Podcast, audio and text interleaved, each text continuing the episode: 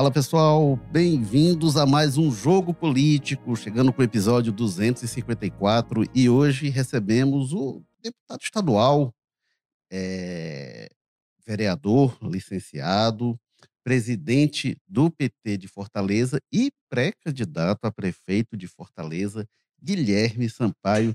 Bem-vindo, Guilherme. Um prazer estar aqui, é, contar com a sua presença neste episódio do Jogo Político. Obrigado, Érico. Boa tarde, Júlia, Maza, todos que acompanham o Jogo Político. É um grande prazer estar aqui com vocês e aproveitar a oportunidade para parabenizar o Jornal Povo pelos 95 anos. Eu estive recentemente nas, na festa de lançamento do anuário, né, que é uma publicação muito valiosa, e a presença de todos os segmentos da sociedade, das lideranças políticas do Estado, dão conta da dimensão da contribuição do Grupo Povo de Comunicação para, para o jornalismo no Ceará, mas para a cultura de forma geral. Então, um grande privilégio estar aqui com vocês novamente. Legal, prazer todo nosso. A gente agradece.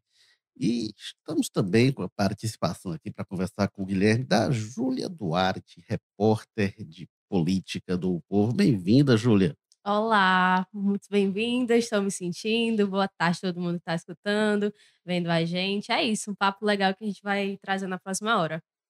E temos também a presença do Carlos Maza, que é colunista de política do povo. Bem-vindo, Maza. Opa, boa tarde, Érico, Júlia, deputado. Um prazer estar aqui com o senhor para a gente debater esse tema tão tranquilo que tem sido nesse período pré aí para a eleição de 2024 em Fortaleza. Quase nada acontecendo, mas enfim, brincadeiras à parte, vamos que vamos. Pois é, vocês estão vendo, não temos aqui a presença do Walter George hoje. O Walter está de férias. Não, não está de férias ainda, mas semana que vem ele vai estar. Hoje ele teve um compromisso, não pôde estar conosco, mas semana que vem ele estará de férias mais uma vez. Lembrando, a gente está ao vivo no YouTube, no Facebook do O Povo. Você pode participar ao vivo. Quem quiser, comenta lá é, no nosso chat no YouTube, que eu leio é, ao vivo tudo que der é, e depois a gente está também ao vivo nas plataformas de áudio. Mas, bom, Guilherme, vamos aqui começando. É... A, a, gente tem hoje no PT as pré-candidaturas colocadas sua, da deputada ex-prefeita Luiz Lins, da deputada Larissa Gaspar, é, do ex-deputado, o especial do governo, Arthur Bruno. Tem mais alguém? Olha, o Érico, nomes do PT aptos para disputar em Fortaleza não faltam, né? Acho que você está citando a partir de uma referência, aliás, muito honrosa para mim pessoalmente, Júlia, feita pelo governador Elmano, né? Numa, numa entrevista, ele foi provocado a citar nomes que podiam ser lançados pelo PT para disputar a prefeitura e lembrou do meu nome, o que de fato não constitui também uma novidade, né? Desde 2012, da sucessão da Luiziane, o meu nome tem sido citado naquele momento pela ex-prefeita Luiziane, mas também por dirigentes do Partido dos Trabalhadores em todas as eleições. Né? Em 2012, é, a Luiziane listou alguns nomes, eu estava entre eles, ela fez uma opção pelo nome do Elmano, né, uma pessoa do núcleo político do governo da Luiziane, nós apoiamos e o resultado é conhecido, perdemos no segundo turno por muito pouco. Em 2016, novamente, o meu nome foi lembrado, e vocês devem lembrar também, ali era um momento muito delicado para o Partido dos Trabalhadores. Recentemente, nós havíamos enfrentado um golpe que destituiu a presidenta Dilma e havia uma avaliação de que nós é, precisaríamos lançar novamente a Luiziane, que tinha sido prefeita de Fortaleza, né, um quadro de massas, é, para enfrentar esse quadro delicado e nós disputamos, ficamos em terceiro lugar. Em 2020, eu tinha vencido as eleições do PT Fortaleza, eleições diretas para presidente do PT Fortaleza. E é, meu nome foi colocado à disposição. Naquele momento, a bancada federal do PT se reuniu e juntamente com a presidenta Gleisi e me fez um apelo para que eu novamente é, apoiasse a ex-prefeita Luiziane e ajudasse na coordenação da campanha. E mais uma vez nós lançamos a ex-prefeito Lisiane e ficamos em terceiro lugar. Então, de fato, a apresentação do meu nome nesse contexto e desses nomes são um reconhecimento e acho que uma contribuição do Partido dos Trabalhadores, Érico. Eu tenho dito muito que o PT tem uma responsabilidade política muito forte com Fortaleza. É um partido enraizado nas lutas populares da cidade. Governou com Luiziane, governou com Maria Luísa. hoje governa o estado do Ceará com o Elmano, né, tem o protagonismo no projeto nacional. Então, o PT, diante do quadro que nós estamos vendo em Fortaleza, eu considero um apagão de liderança política.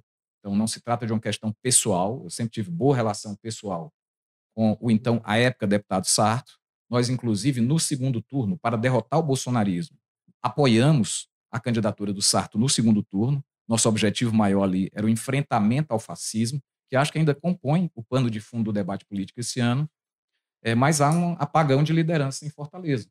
Né? É preciso que a gente olhe para o futuro e tenha um projeto de desenvolvimento econômico e social que dê conta de uma metrópole extremamente desigual, mas cheia de potenciais, né? cujo principal capital político é o seu próprio povo. O Lula diz uma coisa que eu concordo muito, Érico. Ele diz que a boa parte das soluções do problema é colocar o povo no orçamento. Eu acho que Fortaleza precisa colocar a periferia no orçamento de investimento da cidade. Periferia, de certa forma, está nas políticas sociais que são fortemente municipalizadas, a educação. Então, é o filho do trabalhador e da trabalhadora que está na escola pública. Então, ela está ali no orçamento. Saúde pública, 90% da população está ali no orçamento. Mas eu estou falando aqui do investimento. Fortaleza não pode ser reduzida a um projeto de metrópole que dialoga com modelos como Miami, de prédio de 100 andares na beira-mar, sabe? Então, qual é, qual é a ideia de cidade que vai animar as pessoas a olharem para o futuro e a sonharem? Eu faço parte disso. Sabe como é que a gente dialoga com as diversas centralidades, né? A, grande messejana com suas vocações, o, o grande Pirambu e a pujança dos movimentos populares, o Montese com o centro comercial, o centro da cidade de Fortaleza, né? abandonado em muitos aspectos. Então, falta a Fortaleza um projeto. Fazer uma areninha a mais. Isso é obrigação. Qualquer administração, precisa ter de esquerda, de direita, moderno. É, é um, sabe, mais do mesmo. Então, é bom que o PT apresente os seus melhores nomes, velho. E esses nomes estão legitimados por uma trajetória. Tá? Então, acho que é nesse contexto. Uhum. E minha solidariedade ao, ao Walter, viu? Que eu sei que vocês estão fazendo bullying com as férias do Walter todo o programa. Ainda bem que a Júlia está aqui para qualificar a nossa, nossa entrevista também. É. Então, Walter, como nós somos defensores dos fracos e oprimidos né, no campo popular, minha solidariedade a você que está sofrendo bullying por causa das férias, viu? Não, a, gente só, a gente só tem inveja de ter tantas é férias. A gente sente falta, né? O cara já tá trabalhou tá muito, precisa de férias, rapaz. É, o cara mas... merece estar tá novo, a Júlia está começando, o Mado também. O, o, a, a, a, briga com o segmento tem nada a ver, né? Mas o Walter tem férias de magistrado. Brincadeira. Daqui a pouco a CM manda uma nota aqui é, também. Rapaz, mas eu eu, também eu queria fazer uma pergunta logo de cara, que eu acho uma pergunta importante, que é meio chata, desagradável ouvir, mas não tome como desrespeito de forma alguma. Mas é lembra, eu te pergunto assim, o quanto é para valer mesmo essa sua candidatura? Porque a gente vê, né, percebendo, conversando, né, que há uma concentração muito natural hoje ali em torno dos nomes da Luiziane ou de uma possível migração do Evandro Leitão. Então, como é que é? Sua candidatura é para bater de frente mesmo? O senhor está disposto, por exemplo, disputar prévias contra ou a Luiziane, ou os dois, talvez? Como é que o senhor vê essa questão da disputa interna do PT até lá? Mas a sua pergunta não é chata, pelo contrário, além do mais, eu lhe admiro muito e gosto de você, não só como jornalista, mas como pessoa. Eu agradeço a sua pergunta. Então, é, eu chego aqui depois de cinco mandatos como vereador de Fortaleza. Eu sou recordista de mandatos do PT na Câmara Municipal. Isso me dá uma condição de conhecer muito bem os desafios da cidade, as políticas públicas, as diversas secretarias, os diversos territórios, os seus desafios, os seus potenciais. Venho de uma experiência no executivo muito bem sucedida, modéstia à parte, na Secretaria da Cultura, no primeiro começo do segundo ano do governo Camilo, a experiência política de ter sido líder de governo, líder de oposição, membro de mesa diretora, presidente das principais comissões, ter passado pela Câmara e pela Assembleia Legislativa, ser presidente de um partido da, da dimensão do Partido dos Trabalhadores. Então, esse percurso me habilita a essa condição. Eu digo que é parte da minha responsabilidade política, como militante do PT e tendo representado ideais coletivos que me conduziram a esses diversos espaços de repressão, representação, colocar o meu nome à disposição, certo? Então, no que depender de mim, Maza, essa é resposta para você é 100%, é 110% para valer. Agora, ao lado da minha condição de um quadro político muito reconhecimento na capital e, por consequência, a obrigação que eu acho que um partido como o PT tem de colocar os seus quadros, como a Luiziane, é, como o meu nome, como a Larissa, como o Bruno, né? Ao lado dessa condição, eu tenho uma outra condição. E eu tenho uma responsabilidade muito grande com essa condição, que é a de ser presidente do Partido dos Trabalhadores em Fortaleza. E como presidente do Partido dos Trabalhadores em Fortaleza, primeiro eu celebro a gente ter vários nomes. Um é quem não tem nome. O PT pode fazer burburinho de candidato, tirar um, está pronto para disputar e ganhar a eleição. Isso é, um, isso é um, um, privilégio. E, claro, a gente tem um, um primeiro nível de responsabilidade, que é fazer essa discussão com os partidos aliados. A minha leitura, eu acho que é a leitura de boa parte do mundo político hoje, é que há uma expectativa que o PT apresente uma alternativa ao povo de Fortaleza diante da administração que está aí. Acho que se você conversar com a maioria dos formadores de opinião, há uma expectativa, porque o PT já governou, porque o PT tem uma relação profunda com as lutas sociais, porque o PT tem quadros. Seria um erro nós não os colocarmos. A primeira responsabilidade é colocar essa discussão interna, assegurando que esse processo é, será absolutamente democrático. Essa é uma garantia que eu dou como presidente do Diretório Municipal do Partido dos Trabalhadores. E no PT, é até fácil dar essa garantia, porque a gente não governa sozinho, não é, um, não é uma direção presidencialista. Você diz, dirige de forma colegiada. Então, é uma, é executiva com a composição de diferentes forças políticas. Se você não faz acordo, você não, não consegue executar nada. Então, esse processo será, número um, absolutamente democrático, e no PT isso é tradição, nós temos os nossos mecanismos. Número dois, antes de utilizarmos esses processos democráticos, nós vamos exercitar algo que nós sabemos fazer muito bem. São mais de quatro décadas de luta política, de organização, de formação de consciência política da classe trabalhadora, de presença no parlamento, de governo, nós sabemos, temos maturidade suficiente para termos responsabilidade com os nomes, os quadros que nós construímos. Eles são a resultante da nossa força política.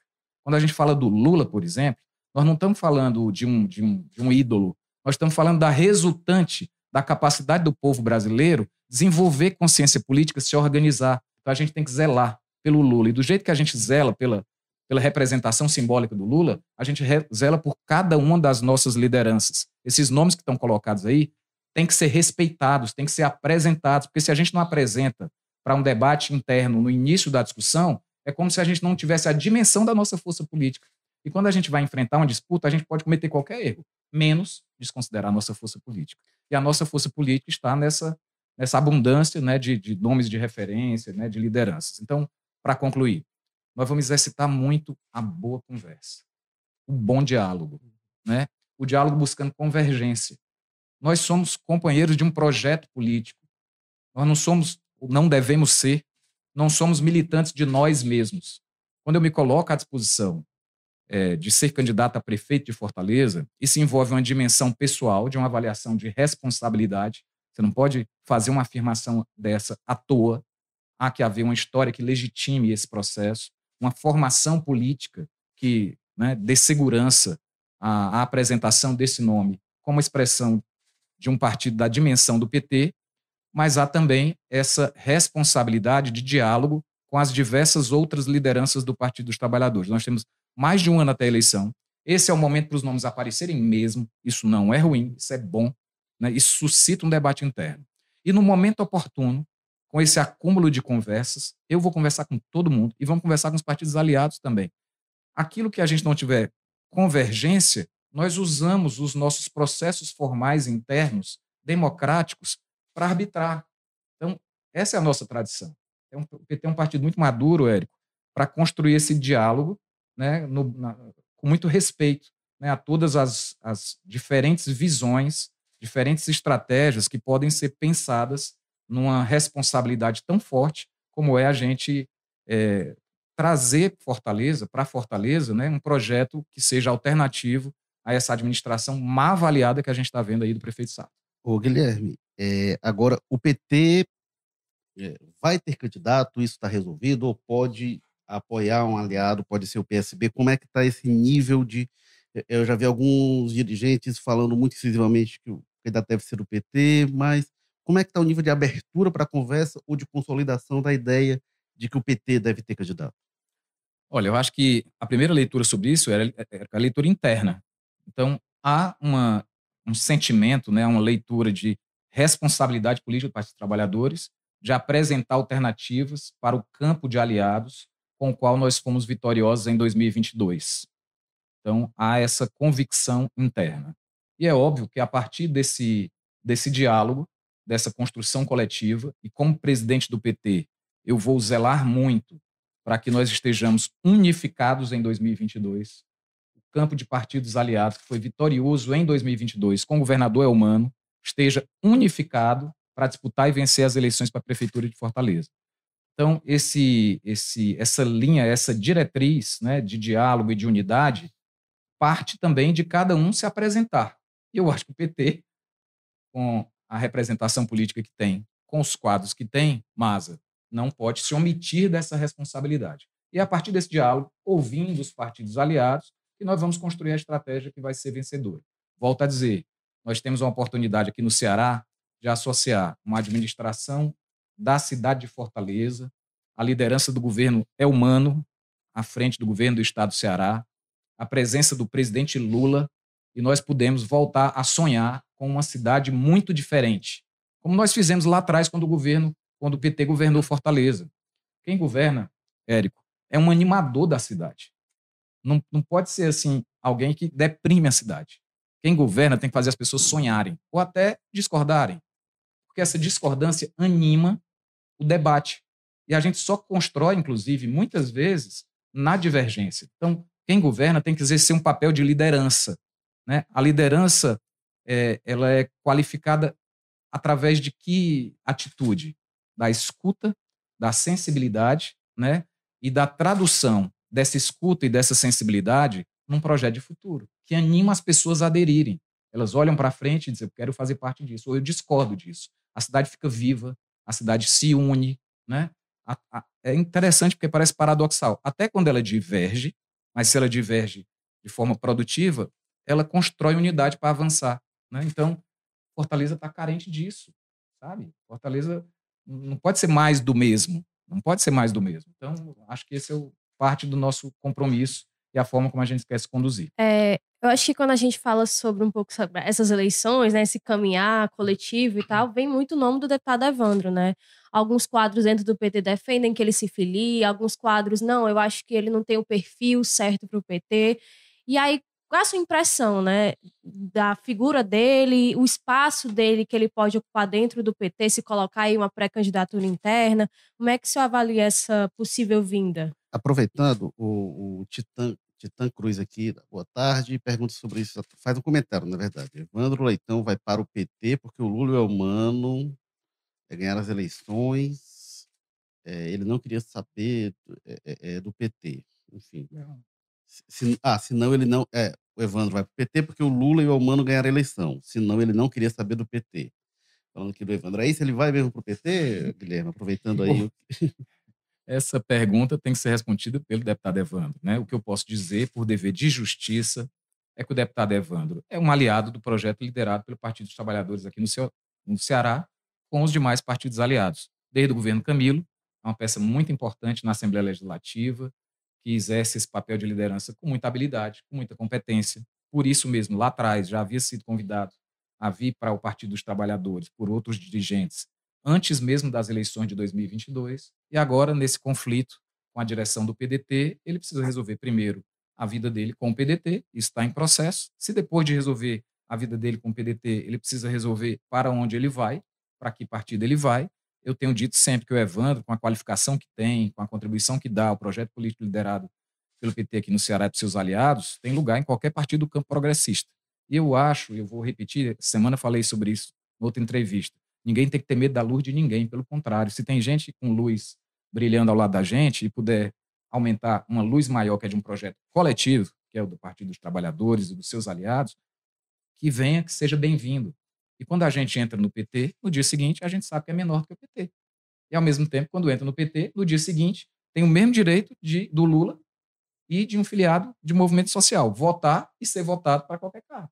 Né? Então, a gente tem que olhar isso com naturalidade, com muito respeito, né, a contribuição que o deputado Evandro dá ao Partido dos Trabalhadores, ao, aos partidos dos campos aliados, ao governo liderado pelo governador Elmano, e no momento oportuno, se isso for a intenção do deputado Evandro, tratar né, como algo que pode fortalecer o projeto político em curso. E o debate interno vai ser o que eu falei. Vamos dialogar muito, né, vamos discutir entre nós, vamos tentar criar convergências, e ao final tenho certeza que o PT sairá unido com os demais partidos que compõem a base para disputar e vencer a prefeitura de Deixa, sobre essa questão- só- Vai, vai, depois eu trago. Não, era só sobre essa questão do Evandro ainda. A impressão que dá um pouco é que parece que o Evandro só iria pro PT se ele tivesse a garantia de que seria o candidato. Existe isso no PT, essa garantia? Ou qualquer pessoa que chega vai ter que ter esse processo? Ele pode vir pro PT e não ser candidato? Eu acho que o PT é um partido maduro, importante né, e consistente o suficiente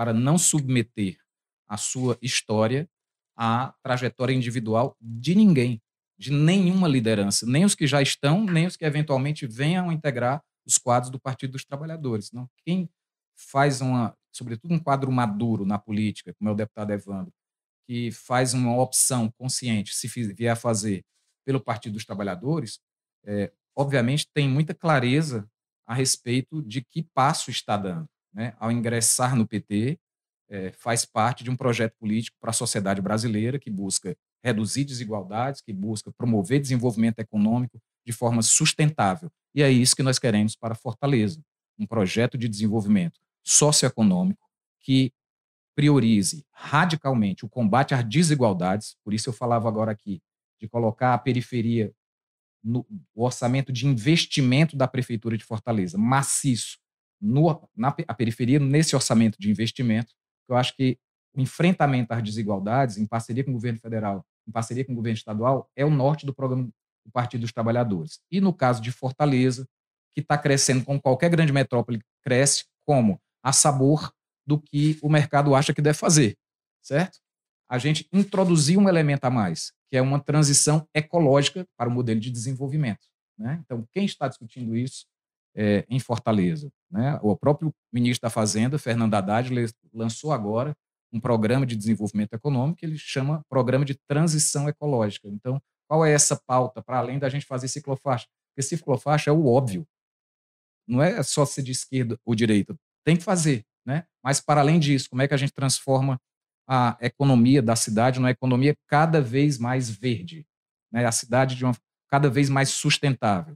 E como é que a gente, eh, pedagogicamente, envolve a população para que ela se comprometa né, com a sua parte, com a sua contribuição como cidadã, como cidadão, num projeto de uma cidade sustentável, cuidando de Fortaleza, amando Fortaleza, sabe?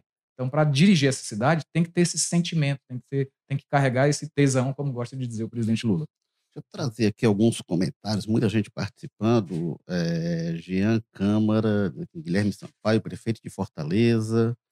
A Cláudia dizendo, bora para cima, Guilherme. É, Maria de Lara, já tarde prometi ouvir um bom papo para animar a semana. Está sendo muito bom ouvir o Guilherme. É, o Josué falou, elogiando também o Guilherme. É, Nájila Cavallo dando boa tarde. É, o Emerson discorda aqui.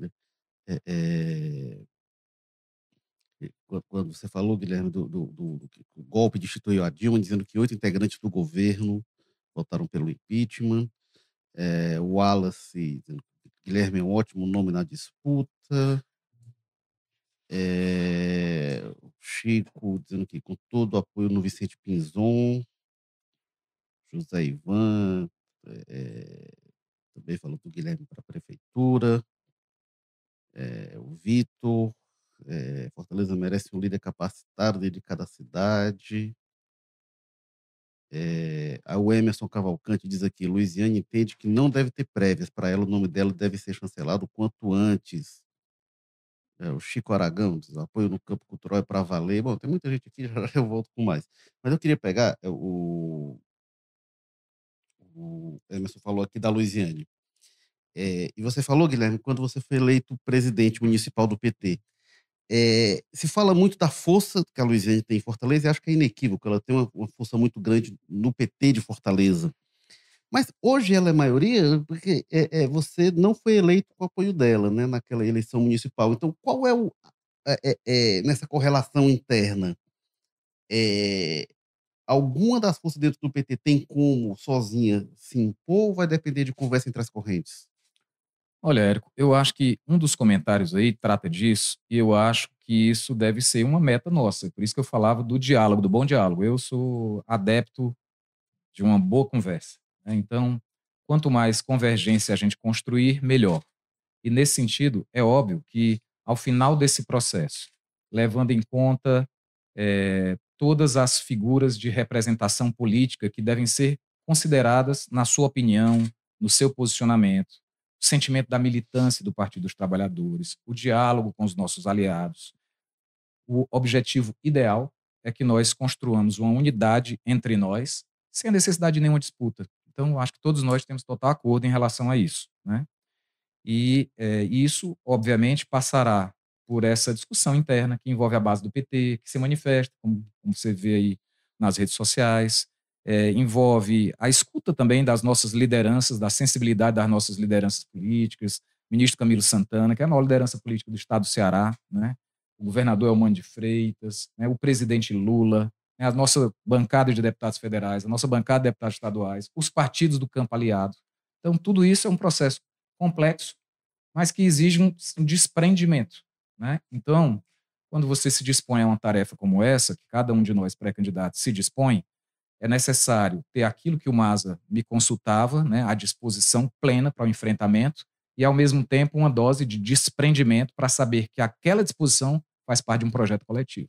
Ela Mas só é... tem a força, ela só tem força suficiente quando ela é representação de um projeto coletivo. Quando você tem esse sentimento, o diálogo flui e ele vai afunilar num determinado momento. Como a eleição tem prazo, viu, Júlia?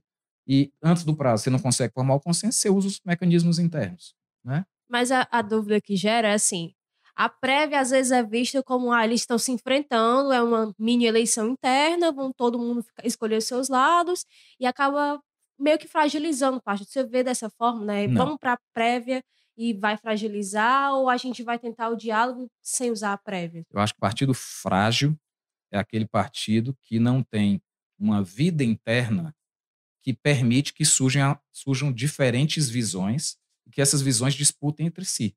Partido frágil é aquele que se submete à voz de um coronel, né? E que dita o que deve ser. Isso é fragilidade. Esses partidos, quando perdem o poder, normalmente minguam. Por que, que o Partido dos Trabalhadores tem essa pujança? Porque ele é um partido é, sustentado por milhares de militantes em movimentos sociais e populares há mais de quatro décadas e que bebeu na tradição de movimentos que vieram antes desses, movimentos de base da igreja, movimento estudantil, movimento, os partidos de esquerda tra tradicionais, movimento de luta por terra, movimento de luta por moradia, movimento de luta da educação, movimento em defesa da reforma sanitária, do SUS. Então, tudo isso compõe o caldo intelectuais de esquerda, tudo isso compõe o caldo cultural que dá surgimento ao Partido dos Trabalhadores e que é por isso que o Lula é uma liderança tão forte. Você para para pensar e diz assim, como é que a pessoa aguenta 565 dias presa, na idade do Lula, tendo sido tudo que ele foi, e ainda mais injustamente, como a justiça já demonstrou agora. Como é que aguenta? Aguenta também porque essa base que é real, é vida real, dá sustentação. Dá sustentação. E se traduzia naquele acampamento que tinha lá do lado de fora. Então, uhum. é, isso não deve ser um problema. É que não faz parte da regra na cultura política. Então, essa disputa interna, claro, desgasta, desgasta. Às vezes é difícil, às vezes tem uma, uma pancada na canela, tem. Às vezes a gente dá outra na canela, tem. A gente é, é ser humano e política é feita de gente. Então, ninguém deve ter, buscar atuar na vida pública. Vida pública diz respeito a interesse coletivo. Isso tem que refletir a vida real. E na vida real, eu penso diferente de você em muitos assuntos. Eu torço Fortaleza, talvez você não torça Fortaleza, não sei se é, torce. Não. Olha, tá encontramos aqui um divergência, não é? Eu vou torcer aí Fortaleza, dia 3 de outubro, Fortaleza Corinthians. Inclusive, já soube que o vice-governador do Piauí vem me pediu para ir com a gente lá para o estádio. Né? Então, isso é, a, isso é a beleza, a diversidade é a beleza. Aliás, eu quero falar em diversidade, eu queria comentar sobre cultura. Hoje eu vi um edital da Vila das Artes selecionando professores para cursos na área de, de artes, etc. E o edital exigia que os professores fossem microempreendedores individuais. Cara, o sujeito é professor, né? vai dar aula no equipamento público, ele tem que se transformar numa empresa, num empreendedor, é obrigado a ser um empreendedor agora para tudo no mundo. E ainda, ainda querem dizer que isso é o melhor? Às vezes isso se aplica, mas a, a grande maioria dos artistas ou dos professores na área de artes que eu conheço quer ser reconhecido como professor, como um músico, como um bailarino, né? como um, um sei lá, um cantor, ou enfim, quer ser reconhecido pelo que ele é. Então faz sentido uma prefeitura exigir para trabalhar num equipamento importante, como a Vila das Artes, aberto no governo do Partido dos Trabalhadores, que a pessoa seja um microempreendedor individual, sabe? Então, eu acho que esses debates precisam ser colocados e é por isso que o PT está fazendo um conjunto de seminários territoriais para ouvir a cidade. Próximo, já aproveito aqui para anunciar a primeira vez que estou falando isso, é no 7 de outubro, lá no Grande Bom Jardim. Nós vamos ouvir os movimentos populares.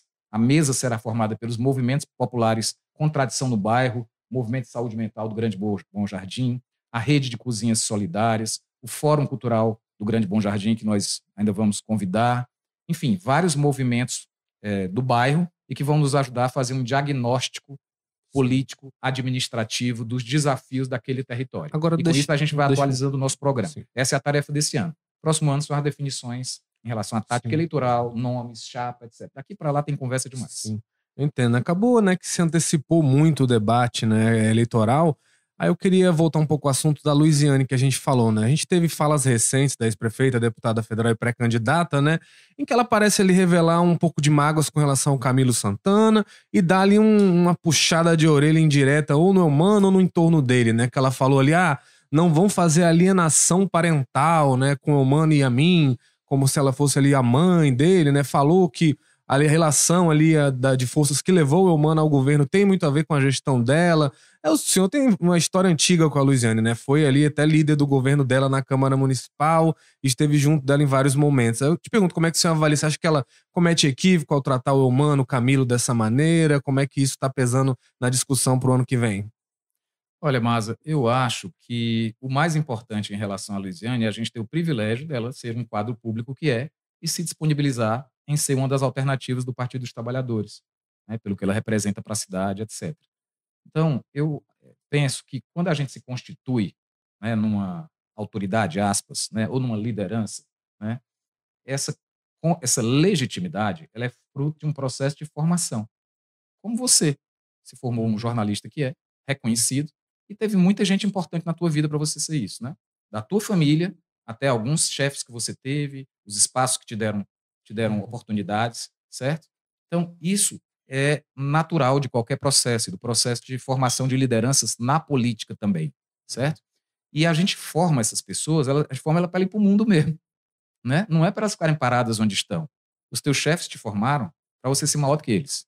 Isso é o que um educador faz. Isso é o que um pai faz, uma mãe faz, certo? Um dirigente político faz. Então, o que eu acho é que pensaram uma declaração da Luiziane, né? Uhum. Num determinado contexto, em que ela se coloca como alternativa e o debate fica em torno disso, eu acho até um pouco injusto com o principal da contribuição que a Luiziane dá, que ela está à disposição. Sabe? Isso é importante para o PT. Como é importante que eu esteja à disposição.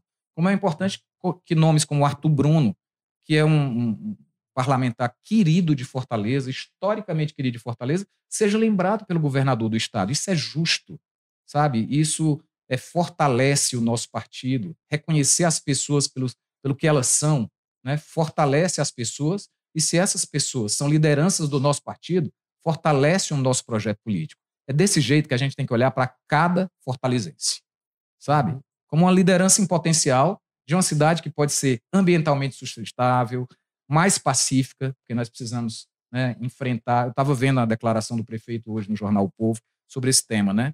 Graças aos esforços da, da nossa polícia, ao compromisso do governador Elmano, a própria governo que o antecedeu, enfrentando até mutim, né? Nós, nos últimos seis meses, reduzimos 25% os crimes violentos em Fortaleza, mas ninguém despreza essa realidade. Então, esse é um desafio para ser discutido é, com vistas às eleições de 2024. Qual é o programa de segurança no âmbito das competências do município?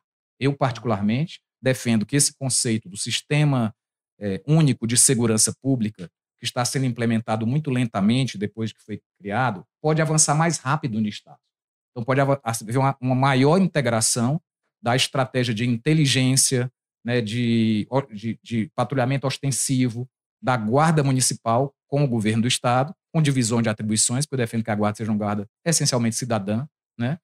É, mas isso potencializa, ela pode começar a funcionar como um sistema independente da velocidade que o Sistema Único de Segurança Pública avança no país, nós podemos avançar no Ceará como nós avançamos na educação. Né? Então, infelizmente, nos anos que se antecederam, enfrentamos uma politização gravíssima, né?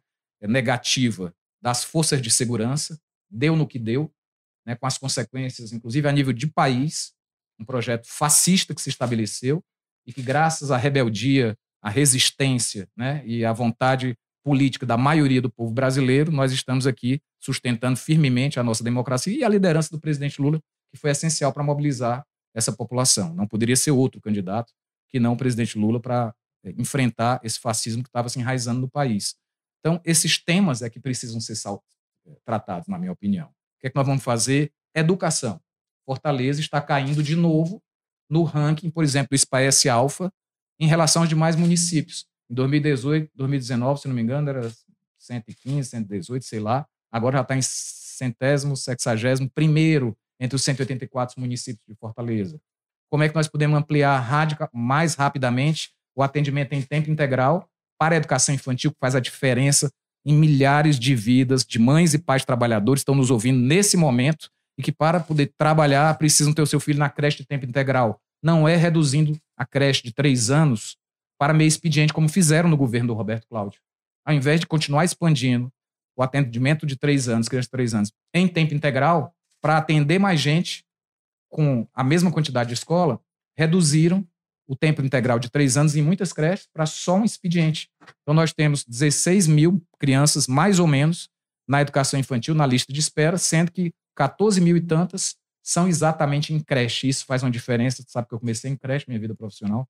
Isso faz uma diferença incrível na vida desses meninos. Porque quem vai para uma creche aprende a ler mais fácil, se socializa mais cedo, adquire competências que vão servir para a vida escolar a vida toda, que vão repercutir na vida profissional. Essa é a diferença que a educação faz. Então, acho que esse é o grande debate do momento. Guilherme, deixa eu só insistir no ponto que, que é, dessa correlação interna do PT, como é que ela está hoje, assim, porque 2004 é muito lembrada, a Luiziane tinha ali uma maioria por um voto, né, mas ela conseguiu. Hoje ainda a Luiziane ainda tem uma força desse tamanho, ou tem outra força que seja maior, ou está mais pulverizado o PT em Fortaleza internamente? Como é que está hoje? Desenha para a gente. Érico, a correlação atual ela é fruto do último processo de eleição direta em que eu fui eleito. Então, a chapa que da qual eu fiz parte, tem 35% da composição do diretório. Depois, a corrente da ex-prefeita Luiziane tem talvez 25%, 30%. Depois, a CNB, da qual faz parte o deputado Guimarães, o movimento PT, a militância socialista, não me falha a memória. Então, é uma composição de forças e é óbvio que isso varia no tempo. Nós tivemos uma grande adesão de filiados ao Partido dos Trabalhadores nos últimos anos, por duas razões. Primeiro, a resistência ao golpe contra a presidenta Dilma, ao projeto fascista que se instalou, e depois com a animação da campanha do presidente Lula e dos nossos candidatos nos estados. Então, muita gente se filiou ao PT, e é claro que essas pessoas vão se organizando, participando internamente de grupos, formando entendimentos. Então, o que atualiza uma correlação é quando a gente tem um processo interno de escolha das nossas direções, é, e isso varia muito, Érico, de acordo com quem são as pessoas que vão compor as chapas, quem são os candidatos que estão colocados.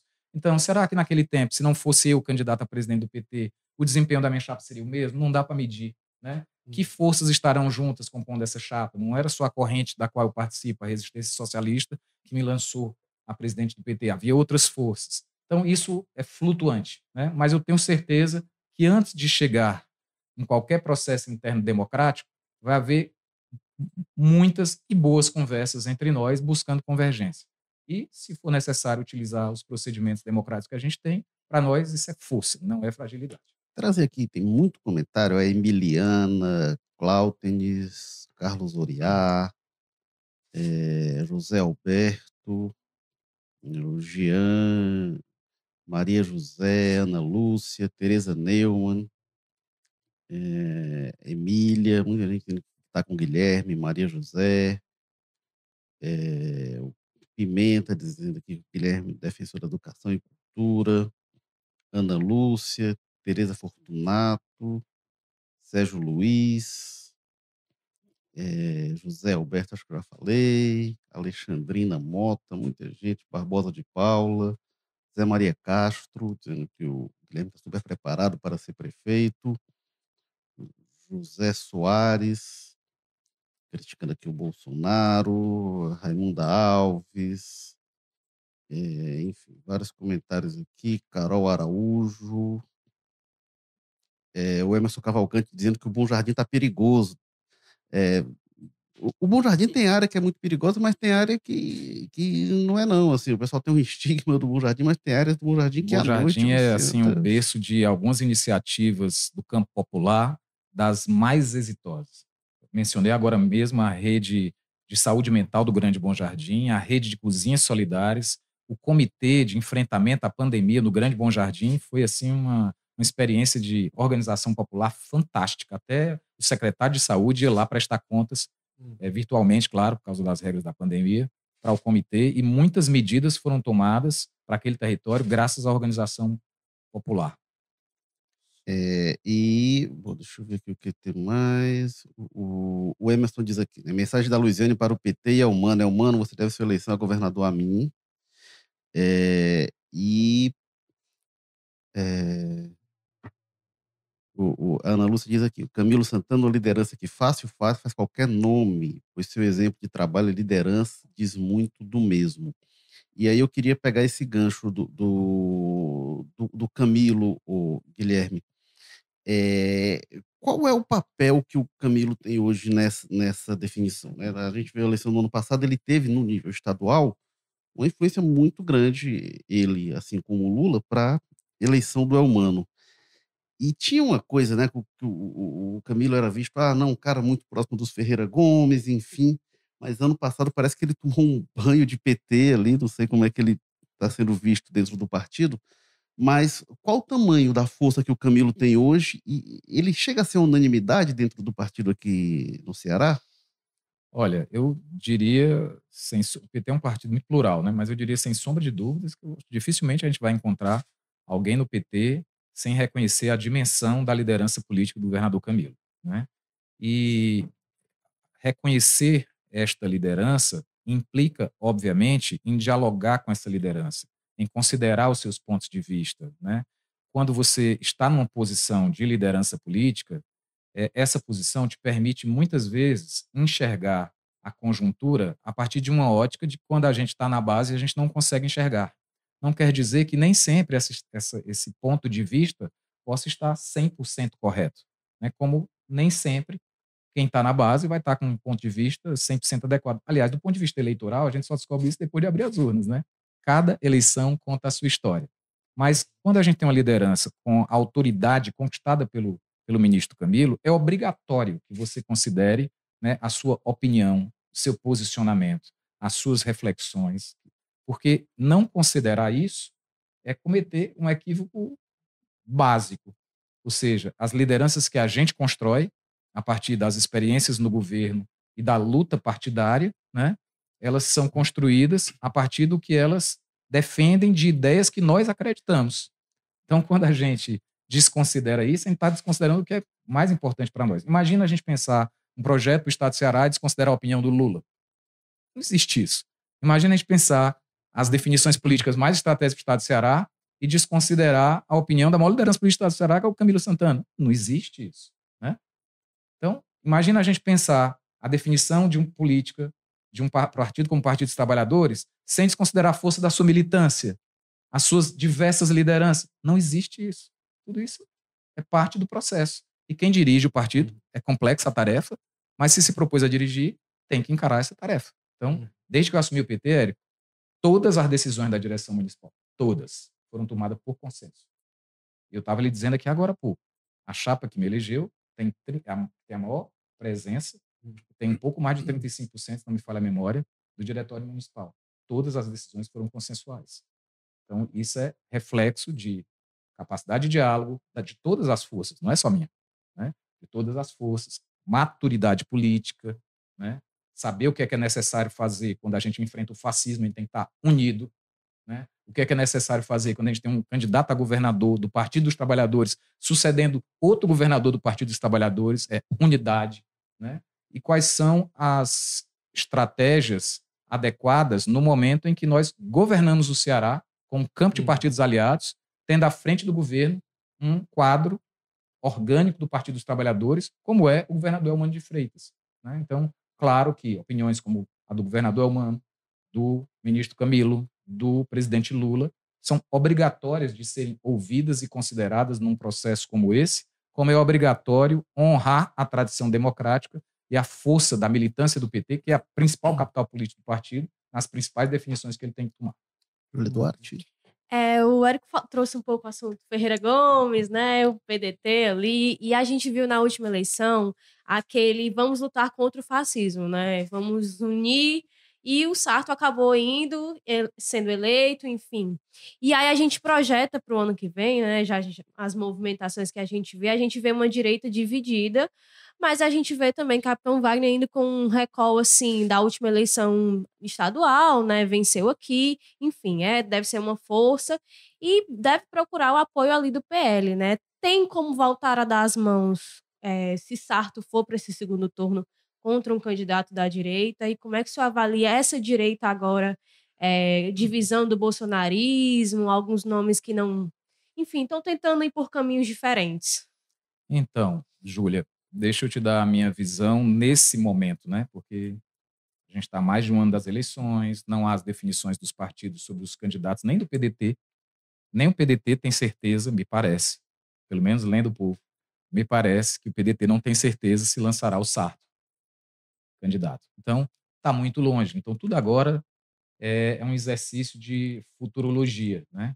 Essa semana eu recebi no, no Sereia de Ouro, recebi uma publicação, que é uma biografia do Edson Queiroz feita pelo Lira. E há uma citação do Saramago muito interessante, que ele faz referência a, a que a gente comete os nossos maiores erros quando a gente imagina que o por, por vir o futuro é um alvo fixo, né? E que não muda de direção. Então ele faz uma reflexão sobre a, a dialética que é né, o caminho que se percorre em direção a determinado alvo. Então a gente não pode olhar, sobretudo, para a eleição. Eu volto a dizer, cada eleição conta a sua história, né? Com um olhar determinista. Ah, vai ser isso, vai ser aquilo. Ao mesmo tempo, nós não desconsideramos a nossa bagagem para interpretar a vida. Essa bagagem para interpretar a vida nos diz o seguinte: quem tem a máquina tem um nível de força importante. Deve ser considerado isso, independente de quem seja o candidato dessa máquina. Nível 2. Há um campo de disputa histórico no país entre direita e esquerda. Historicamente, a direita tem 30% dos votos, a esquerda tem 30% dos votos e disputa o centro. Lamentavelmente, esse processo fascista que se estabeleceu no mundo todo produziu aqui no Brasil essa desgraça chamada bolsonarismo e levou a direita a um extremismo míope e devastador em termos de democracia e políticas públicas. E a maior manchete disso, que denuncia isso, são 700 mil mortes da pandemia, com o governo negando a ciência. E esse ex-mandatário há de pagar, espero eu, na cadeia por esses crimes. Então, esse campo bolsonarista está aí. Ele estará aparentemente dividido no próximo ano na candidatura do Wagner e numa candidatura do PL, né? E tem o nosso campo aqui, além de outras opções que podem surgir, nosso campo aqui dos partidos dos trabalhadores e os partidos aliados que governam o Ceará com o governador Elmano. Qual é a minha avaliação? É que se essa for uma eleição de dois turnos, como talvez a pulverização de candidatos parece indicar que será, né? Eu tenho uma certeza que o candidato desse nosso campo estará no segundo turno. O resto vai ser a dinâmica do processo eleitoral que vai dizer.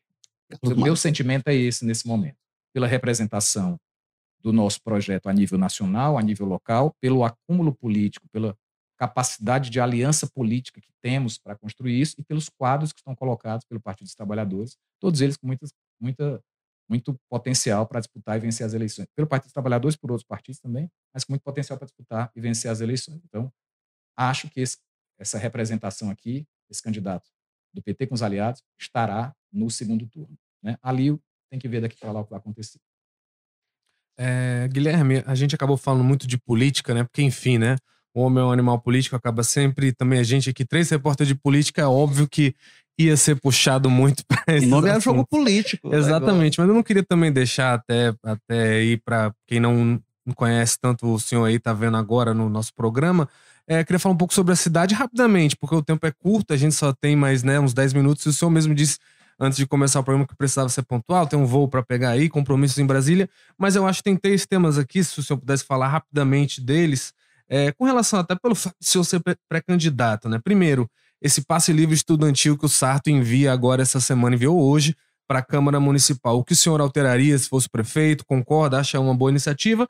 taxa do lixo, se o senhor acha que tem que ser revogado, derrubado, e a venda ali, ali do terreno da Lubinor, né, daquela refinaria que a Petrobras ali iniciou um processo de privatização no governo do Bolsonaro e parece que o Lula não desfez, né? Tá indo para frente ali, o que está dependendo hoje é um terreno da prefeitura. Se eu cederia esse terreno ou não, faria do contrário, operaria para não vai vender, não vai ter essa, essa venda de refinaria coisa nenhuma esses três temas que eu queria ouvir rapidamente o senhor sobre isso. Bom, se eu vier a ter a honra de ser escolhido pelo meu partido e apoiado por esse campo de aliados para ser o candidato a prefeito de Fortaleza, meu primeiro ato será revogar a taxa do lixo. Essa taxa que é um aumento da carga tributária, um novo imposto criado e que disseram que só os ricos iam pagar e só no, só no Zé Walter tem mais de mil pessoas que pagam. É o que me consta, o Zé Walter não é beira-mar. É um absurdo, depois da pandemia, prefeitura criar um novo imposto para um serviço que já tinha recursos no orçamento. O segundo aspecto diz respeito à Lubinor, né? Eu já me posicionei sobre isso, já entrei na justiça para anular a venda da Lubinor, que é um verdadeiro desaforo com o povo de Fortaleza. A antiga gestão da Petrobras vendeu a Lubinor, incluindo um terreno que é do povo de Fortaleza. Então, isso é um absurdo. Inclusive, do ponto de vista da segurança jurídica, essa operação já deveria ter sido anulada há muito tempo. No entanto, há contratos assinados. Esses contratos são de caráter sigiloso e o que está segurando essa operação, porque a Petrobras, como assinou os contratos, tem obrigações sobre eles. Né? E o que está segurando essa operação é exatamente o movimento que nós fizemos para que a prefeitura não cedesse os terrenos da Lubinor. Eu sou absolutamente contra a privatização da Lubinor, porque a Lubinor é uma empresa estratégica, inclusive na oferta de asfalto, é um dos maiores fornecedores de asfalto do país, e a privatização da Lubinor, como aconteceu com outras, vai encarecer as obras públicas da própria prefeitura e de outras prefeituras que usam o asfalto da Lubinó, é, Nordeste afora, Brasil afora. Então, é, sou radicalmente contra a privatização da Lubinó. Ela não precisa ser privatizada para ser uma referência que é não só na produção de asfalto, mas de óleos lubrificantes muito sofisticados, que ela é praticamente a única produtora no país, e o Brasil deixou de ser dependente é, de importação desses óleos, exatamente são óleos mais sofisticados, usados para fins específicos, exatamente por causa da, da existência da Lubinol. A terceira questão foi. Passe livre estudantil. Passe livre estudantil. É bom a gente entender que o que está pagando o passe livre estudantil são os aumentos de tarifa acima da inflação que o Sarto fez. Também, né? O passe livre estudantil deveria ter sido implementado não só nessa forma, inclusive até mais ampla, se possível, na perspectiva a médio e longo prazo de uma tarifa cada vez mais reduzida. Tarifa zero, inclusive, como alguns municípios já estão praticando. Claro que isso não é um passe de mágica. Claro, isso não é uma coisa simples de ser solucionada. É um processo. Né? Então, eu acho que a discussão que se faz nas grandes metrópoles, haja visto o caos no trânsito, haja vista que a gente deveria ter, ao invés do que a prefeitura fez, de botar essas catracas duplas, que são uma, uma prova absurda da falta de sensibilidade da prefeitura com os cidadãos, permitir que as empresas de ônibus colocassem essas catracas duplas, que fazia senhoras, às vezes, ficarem. Um dia desses saiu uma matéria, no outro estado, uma pessoa que enganchou o pescoço numa catraca daquela. Né? E as pessoas com muita dificuldade de passar, pessoas obesas ou pessoas de menor estatura, enfim. Ao invés disso, o que a prefeitura tem que fazer é, no caráter estratégico e preparando uma transição para o futuro de todas as metrópoles, que é um transporte público de tarifa zero ou altamente subsidiado.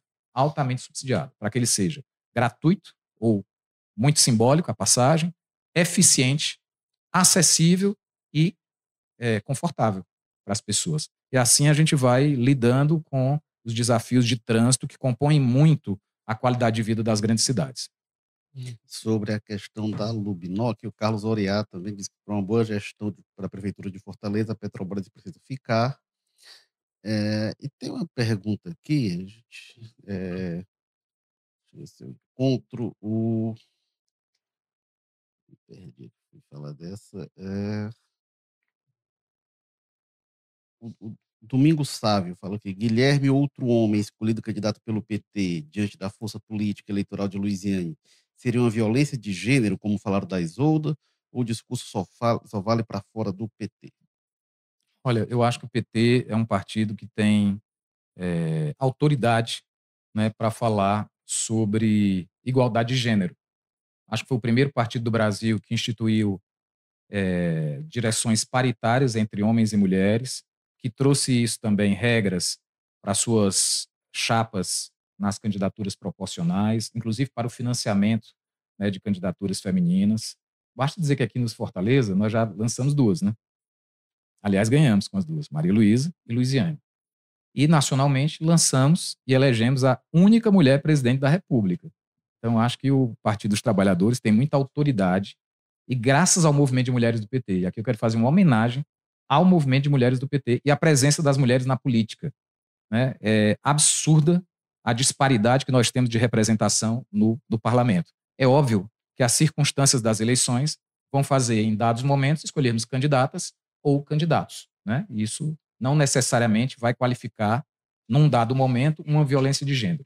No caso da governadora Isolda, lamentavelmente, boa parte dos argumentos que eram utilizados no bastidor, porque esse tipo de pancada, né, que é uma pancada assim, é muito cruel contra as mulheres, e as mulheres estão nos estudando, sabem, entendem muito bem isso, porque eu aprendi com as mulheres dos movimentos de lutas, né? É uma pancada que normalmente não é dada às claras, mas essa queimação feita no bastidor, ela foi muito misógina com, a governadora Isolda. Né. Então, eu tenho a sorte de militar num partido que é, promove né, a liderança política de mulheres. Nós vamos ter várias candidatas mulheres a vereadora, vereadoras nas próximas eleições, inclusive com chances reais de serem eleitas. Temos uma bancada né, que é um homem, o vereador doutor Vicente atualmente, e uma mulher, a vereadora professora Adriana. Então, isso é um valor para nós, um valor da nossa história e o que nós vamos fazer é sempre preservá-lo. Esse foi o Jogo Político, episódio 254. A gente agradece a quem acompanhou. Deixe seu like também lá, ou seu dislike, quem não gostou também pode deixar lá. O importante é que dizer importa o que, engajar. o que achou. A gente agradece também ao Felipe Castro, que cuidando das operações. Agra- agradece demais ao Guilherme Sampaio, deputado estadual em exercício, vereador, eh, licenciado e presidente do PT em Fortaleza. Valeu, Guilherme. Valeu, Érico, Júlia, Maza. Queria mandar um abraço para o Walter Jorge. Lembrar que eu sou um defensor das férias do Walter Jorge, embora eu tenha sentido a falta dele. Muito obrigado aí a todos vocês que acompanharam. Estou sempre à disposição. E é uma honra né, participar de um debate político tão qualificado e com pessoas que formam a opinião da gente por muitas gerações. E num veículo como o Jornal Povo, que é do coração do povo cearense. A honra é nossa. Carlos Maza, obrigado a sua Hum. participação também. Maza que não vai tirar férias, né? Não tão cedo, né? Mas valeu, Érico, Júlia. Um abraço ao Walter também. Também ao deputado aí que nos o Walter honrou tá aí com a presença. entidade, assim. Daqui a pouco a gente botou a estátua dele aqui no Vou canto. trazer a foto Hum, dele. Daqui a Mas pouco é. vamos lançar o. Walter para prefeito também. Só Mas é isso, Guilherme. Sempre um prazer aí também. E tamo junto. Vamos aí debater muito daqui para o ano que vem. Depois das férias do Walter, eu vou tirar férias no mês que vem. O Walter vai falar tanto. Aí vocês vão Aí ouvir vai ter a vingança ali. É, e obrigado a Júlia Duarte. É isso, gente. Um beijo a todo mundo que assistiu, aguentou essa uma horinha com a gente. Agradecer a presença do deputado, dos meninos também. E é isso. Valeu, pessoal. Segunda-feira a gente está de volta, segunda às 14 horas, porque o Jogo Político não tira férias. Valeu. Tchau.